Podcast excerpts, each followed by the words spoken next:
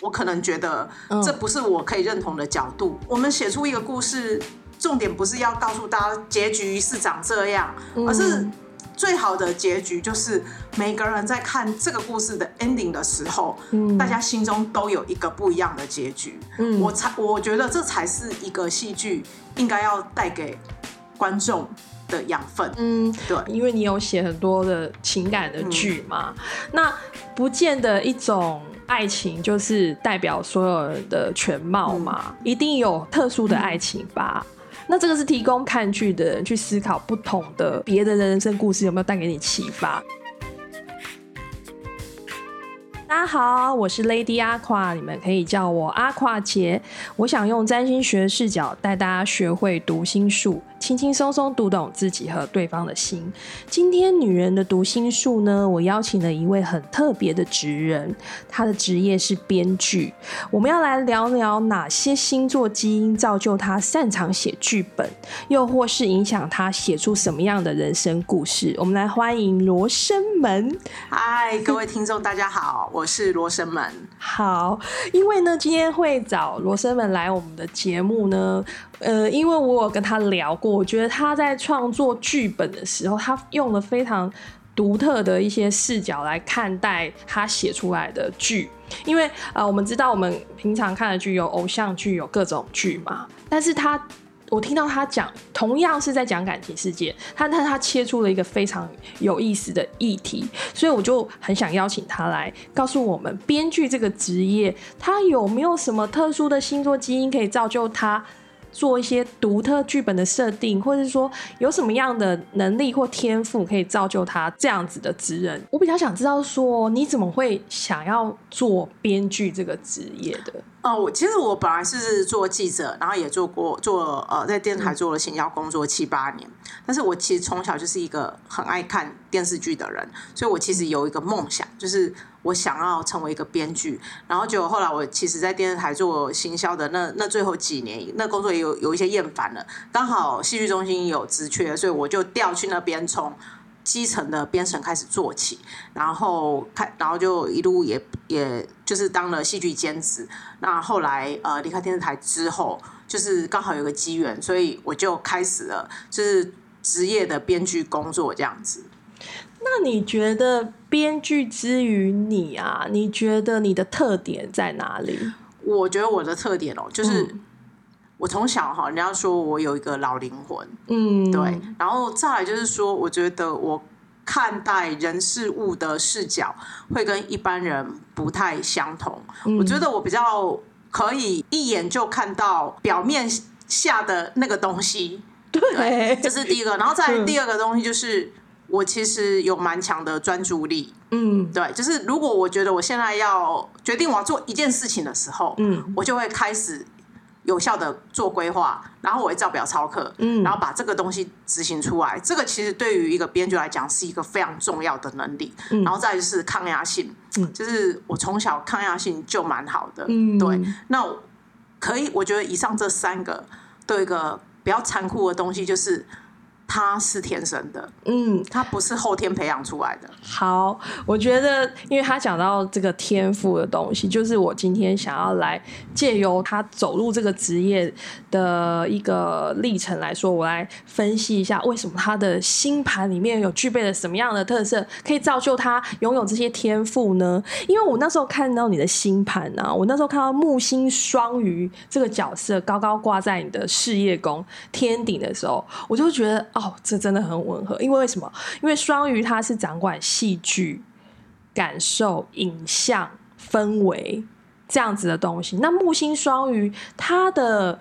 对时代氛围或是对周遭事物的感受力非常非常的强，它有点像海绵体，吸收了你生命中还有你身边中所有发生事情的一种氛围感。然后你的土星又是在巨蟹座，那个那个土星巨蟹，它在你的第二宫，就是自我价值的部分。所以你刚提到耐力的时候，我觉得你从小可能看到很多人生的一些故事的那个演变，甚至他们很底层的心理，你都能，其实你是很清楚能感受到。那对于一个小朋友来说，他感受到这么强烈的东西，他必须要有很强的耐受度。他才可以把这些不管是黑暗的还是极度悲伤的，或者说嗯可能也有丑陋的那一面，全部把它纳在心里。然后你要有坚强的灵魂意志，你才有办法去消化这些东西。那还好，就是说你的木星双鱼是很慈悲的，很同理心的，所以可以把这些东西就是做一个很好的整合。那这个是你在培养。应该说，你内在感受的一个很丰厚的累积。嗯，那当然，另外一个切入点很特别，应该是说你的天王星在天蝎座。那天蝎座的。观察力就是非常敏锐。那天王星真的是一个不按牌理出牌，而且是很超脱的一个星。所以当你感受到这些东西的时候，你整合这些感受的方式就跟别人完全不同。但也许在你很小的时候，你不知道你累积这些东西到底要干嘛，因为这中间你毕竟还有经历过记者啊，或者是说呃行销啊，或者是什么有很多不同的职业。那最终，你说你的梦想，我觉得那个就很双鱼，你知道吗？因为梦想就是双鱼座玩的。当你说出“哎，我的梦想就是要做编剧”，那这个编剧是很具体。把你所有人生经历过所有感受投射在你这个职业上，因为你你的内在其实早就已经储存了很多这样的故事了，所以这个这个你说的天赋，我相信这个水象的大三角。然后还有很特殊的木星、天王星、土星的配置，我觉得这个东西已经造就你感受跟经验的丰厚度。但是我说的编剧，他必须还是要写出来的东西嘛。嗯，那所以我摊开你的星盘之后，我就觉得超有趣的，因为老天爷给了你一个水星水瓶座、金星水瓶座这两个东西是合相在一起的，它。就是你会用一种怎么讲呢？带着有爱的观点，然后甚至是抽离的一种角色。即使你活在人类的国度里面，但是你的思考方式是从外太空来看这些人的，包括你自己哦。所以你是一个抽离的角色嘛？所以你去把这些你人生经历的故事写写出来的时候，因为水星就是掌管沟通、表达跟写作的能力。那你就会用跟别人很不一样的方式来描述它，所以你当那时候你说你写的剧本的切入点的时候，我就觉得很惊讶，因为同样是描写爱情的剧，可是你带入了好多好多的不一样的视角去观察它，你觉得有有这个现象吗？对，我觉得这我们不是故意要这样，对，但可我们今天在看一个东西的时候，我们其实。我我我我脑袋就会冒出，就是我我的想法是什么，而且我还有一个，还我还有一个问题就是，我不容易受别人影响，因为水瓶座是非常呃独立思考的一种能力嘛，你的水星就是我们在思考事情。还有我们表达事情，甚至我们写东西，那我们都是靠这个水星来运作的。那水瓶座就是不容易被周边的环境给影响，他需要时时刻刻保持独立思考的能力，甚至发言的时候，我们也很不希望别人剥夺我们的发表的自由的权利。对，因为我觉得编剧的角度，嗯，一定要。主观，他绝对不能是客观，因为在描述一个故事，呃，你主你你唯有丢出一个主观的东西，让看的人去思考，嗯，因为不见得人家可以认同你的这个角度，但没有关系，对，你就是要丢出一个大家不知道的，或是我我可能觉得这不是我可以认同的角度，但最终我们我们我们写出一个故事，重点不是要告诉大家结局是长这样，而是。最好的结局就是每个人在看这个故事的 ending 的时候，大家心中都有一个不一样的结局。我才我觉得这才是一个戏剧应该要带给观众的养分，这也才是看剧的乐趣。嗯，对，因为你有写很多的情感的剧嘛，那不见得一种爱情就是代表所有人的全貌嘛，一定有特殊的爱情吧。那这个是提供看剧的人去思考不同的一个别的人生故事有没有带给你启发？是这样吗？对，你知道有有一句话，我觉得它很残酷，但其实它很有意思。对，幸福的脸孔都是同一种模样，但不幸的脸孔却有千百种模样。对，这你看他，所以当时我听到这个其他的其他剧本的切入点的时候，其实是蛮吻合你所说的不幸福的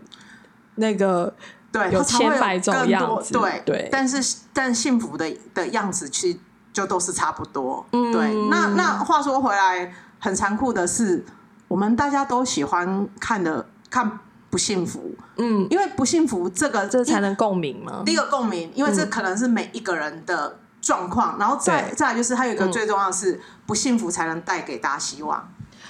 哦，因为在不幸福的一个剧本里面，我们可能看到他，努力的怎么样去改变自己的现状，嗯，这才可以带来希望嘛。带来新的启发嘛？因为这些不幸福的东西，也许在我们的人生中，或是说在我们的亲朋好友，它其实都可能发生，对不对？那你不能要求每个人都有幸福的结局吧？，你你你相信王子跟公主真的每 那是天都是过童话着幸福快乐的日 那是童话故事，但是我们长大的时候都发现这是不可能的事情这是一。个骗人的故事。哎、那那我想问呢、像你这样子这么独特的观点呢、那在一些比较主流的、比较可能你要说老、嗯老套好了啦，好不好？就是这个这么独特的一些剧本设定啊，那跟这个现实环境。喜欢老梗或者老套这样的，是怎么样去取得平衡呢、没有啊，我我其实是很简单呐。如果这个故事对不对，我就是甲方提的故事版权嘛，然后我是为他服务，呃，我我还是会努力写出我的角度，但他他最后要我改成他那个样子，没关系嘛，我配合你，因为就是你是老大，你说了算。但如果这个故事是我的原创的情形之下，我当然还是会非常的乐意接受，不管今天是导演还是呃制作人给的意见。可是如果你给的角度已经把我原来要说的这个故事的中心思想给拆掉的话，那我就会宁可这个故事，我就把它放回我的电脑里面，嗯，我不卖了。说实在话，我们虽然不是大编剧，可是我觉得我就是还是有那一种所谓创作者的，你当做是一个傲骨也好吧，因为我总有一天有，我相信有一天这个。角我要说的这个角度，应该说他会不会被被看到我不知道，但他肯肯定会有人认同他，所以如果这个东西不是我原来要说的那个核心的价值的时候，那我宁可把它关在电脑里面。对，就是这有有一个讨很很很讨人厌的一个不知名的傲骨这样好，子。我就是你知道，我那时候跟你聊天的时候，其实我就已经在嗅觉一下你那个星盘里面那个水瓶座元素特别突出的地方，因为水瓶座我刚刚说啦，它就是一个非常独立思考，嗯，呃，我们可能活在时代很前面的一种视角来观察我们现在的人生嘛，嗯所以那个东西一定是寂寞的，一定不不是吻合主流，因为水瓶座就是非主流的。但我要跟那天我们聊过，就是说。呃，比如说我们看《寄生上流》嗯我们看小丑，我们看好比较现代一点，然后拍出来一些比较残酷的面相。对那个东西，为什么其实会引起很多人内心的共鸣，或者是甚至不习惯？可是那个触动又很深，因为他他说出了很多人们不愿承认的事情。对，所以所以我们就在讨论这个东西，其实它未来一定会更多元的发生。为什么？因为我们应该也看腻了所谓我们小时候的童话故事的剧本了。因为大家已经知道对他是骗人的、啊，对，那我们现在就是在逐渐面对人不同面相这件事情。那毕竟你累积了数十年这样子的东西，那好，你现在有那个傲骨，就是说。好，没关系，我的原创剧本我不能被这个主流市场接受，但我要讲的是恭喜，因为从二零二一年开始、往后的二十几年都是属于水平的时代。那水平就是在讲究个体的特殊性嘛，还有我们不避讳去探讨人的各种层面。嗯，所以我这样按这些故事，一定会有它开花结果的时候。所以我就觉得，诶，你那时候跟我讲这个时候，我其实有一点点感动，因为你毕竟很勇敢的去把 把你跟现实市场的运作，跟你自己的创造性做了一个很好的平衡。但我觉得这个也是需要沉潜的那个耐力对啊。对，没错。你要保护你自己的原创性，就必须有所牺牲。对，要有有坚持，有牺牲，有自己的原则嘛。嗯那我相信，诶、我我觉得现在很多的小朋友们，或是呃创作者们，他们也一定会面对现实生活跟创作精神这这方面的冲突。嗯，但我们要讲，就是在这个节目里面，我也希望说，呃，创作者本身，当然第一个你要有原则跟坚持。因为属于这个尊重创作的年代，它是会来的，嗯而且在未来是会有二十年发光发热的时候，所以我们就是在利用这段时间做一个沉潜。嗯，那好，我们从编剧这个角色啊，你平你有没有呃鼓励真的想要走这一途的人，有没有什么好的建议？他必须要具备什么样的特质？具备什么样的特质？我刚刚有说了，就是你对人事物要有独特的思考的角度，嗯，然后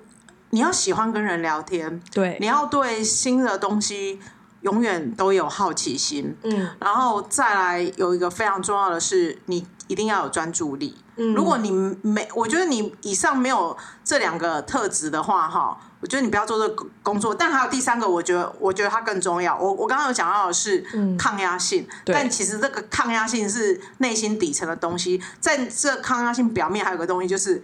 你哈，银行要有一笔存款，因为跟现实生活对抗台湾？这个编剧的工作非常的现实。对你你我我常常说，你去麦当劳打呃做一个小时的工作，你就一个小时的薪水。可是嗯编剧这工作不是这样子的，你可能会做很多的白工，嗯你可能会写了很多的东西，可是你一块钱都没有收到。对对，那你如果要要熬到你。可以有人看见你，或是你真的可以用这个、嗯这个能力去赚到钱的时候，那你前面你要有办法。所以通常有我们有一些同业，他们其实都有两份工作。像我我我自己现在就是有有有自己有另外一个一个副业，就是说。嗯我觉得我编剧的这个能力，加上我以前在做行销工作的这个能力，嗯那我觉得我来经营自己的咖啡品牌，嗯，对，喝咖啡说故事，对，这个也很双鱼座哎、你知道双鱼座就是跟水的任何相关的东西都有，还有感觉这件事情。所以你知道喝，我们那天也有聊嘛，嗯喝咖啡其实是喝一种、除了你的口味以外，还有感觉这个东西。对对，所以我那时候就想说，哎、你把这个两个东西结合的也太 太微妙了。那真的就是一个非常意外的事情，然后对但自己也很喜欢，就是嗯有一个非常重要，就是你喜要不喜欢你要做你自己喜欢以及你擅长的工作。当然，在这这个过程当中，一定会有哪一些项目是你没有办法做，那没关系，你不你不会做的东西，比方说你不会做设计，那你就找别人帮你设计。嗯但你能做的事情，你就要自己做，因为你自己亲手去灌溉跟耕耘的每一个东西，嗯灌溉你的梦想，对你才会知道它会长什么样子，嗯然后你才去修正它的样子。这番话真的很双鱼座，